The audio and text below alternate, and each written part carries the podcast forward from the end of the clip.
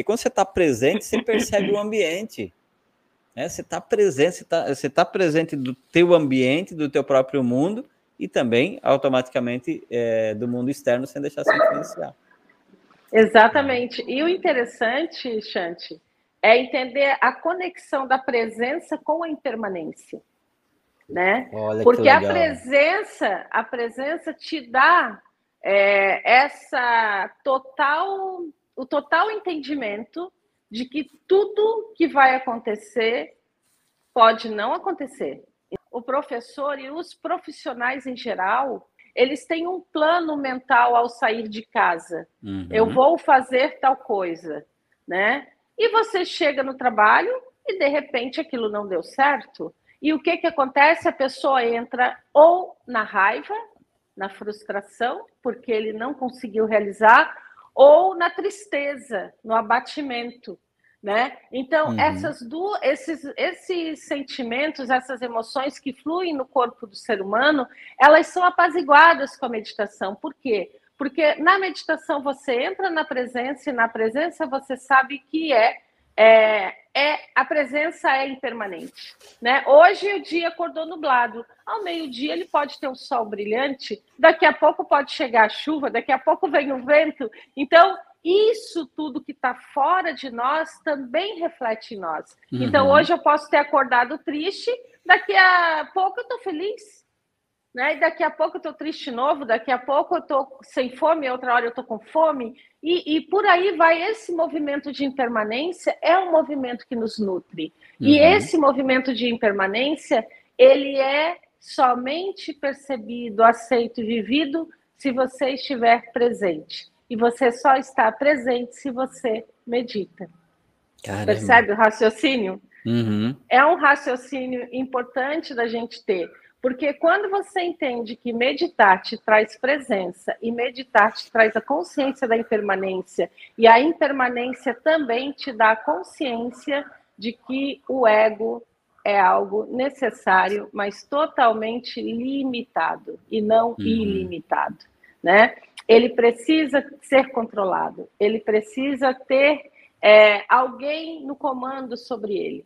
E daí a vida se torna em equilíbrio, a mente se equilibra, a vida se equilibra. Ah, uhum. quer dizer que depois que eu medito, que eu entendo toda essa presença, essa impermanência, eu não vou me incomodar, eu não vou me irritar? Claro que vai. Claro que vai.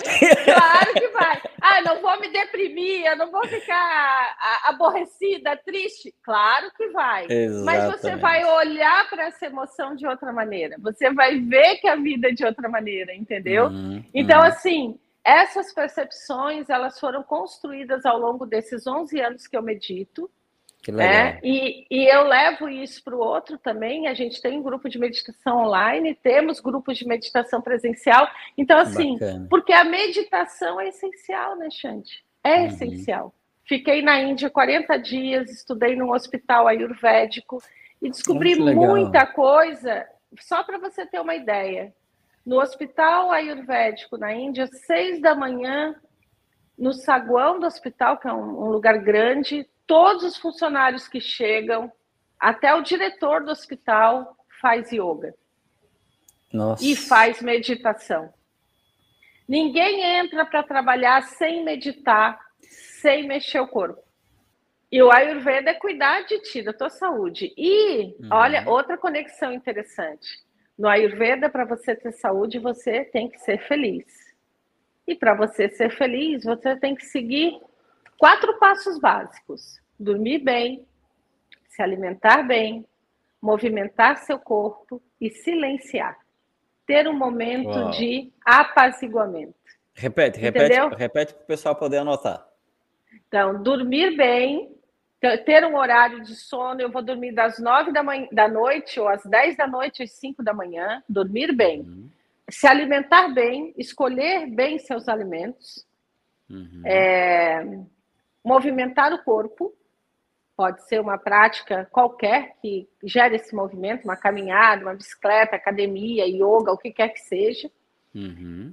E ter um momento de conexão consigo de silêncio.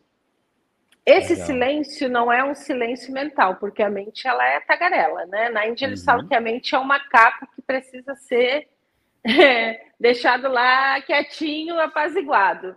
Então, assim, esse momento de silêncio, ele pode ser uma meditação diária, como uhum. tem no grupo Meditantes, né? Como tem vários outros, ou você mesma sozinha na sua meditação, é, ou quem é católico, quem é evangélico, quem é protestante, quem é espírita, se conectar com a sua essência ali, com a sua essência religiosa, rezar um terço, fazer uma oração, é trazer a mente para o momento presente. Uhum, né? Uhum. Porque é bem importante, eu acho, né, Chante, dizer é, que meditação não é uma religião. Medi quem medita tem várias religiões, né? Uhum, ah, eu posso uhum. ser, ser de qualquer religião e meditar.